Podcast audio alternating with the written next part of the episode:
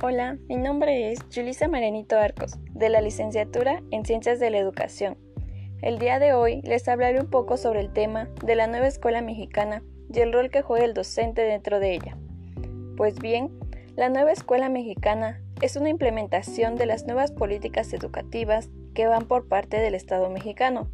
El objetivo de esta es más que nada sentar las bases de un nuevo modelo educativo así como también busca desarrollar las facultades del ser humano, sin dejar de lado sus derechos y su cultura, promoviendo así todos aquellos valores necesarios para mejorar el proceso de enseñanza-aprendizaje.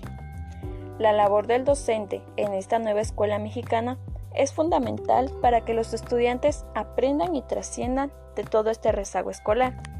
Sabemos bien que el docente no solo es aquel que se dedica a proporcionar información a sus alumnos, sino que es más que nada una guía, un mediador para el alumno, el cual busca facilitarle las herramientas necesarias para enriquecer su proceso de aprendizaje.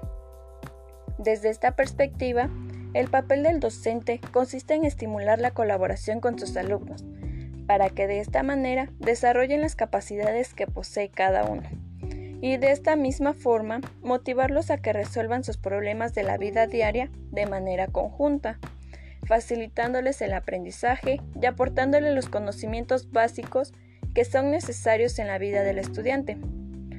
Por último, resaltaré que los maestros y las maestras no solo comparten su conocimiento con sus alumnos, sino que comparten más que nada una forma de ser, transmitiendo valores, aspiraciones e inspiraciones.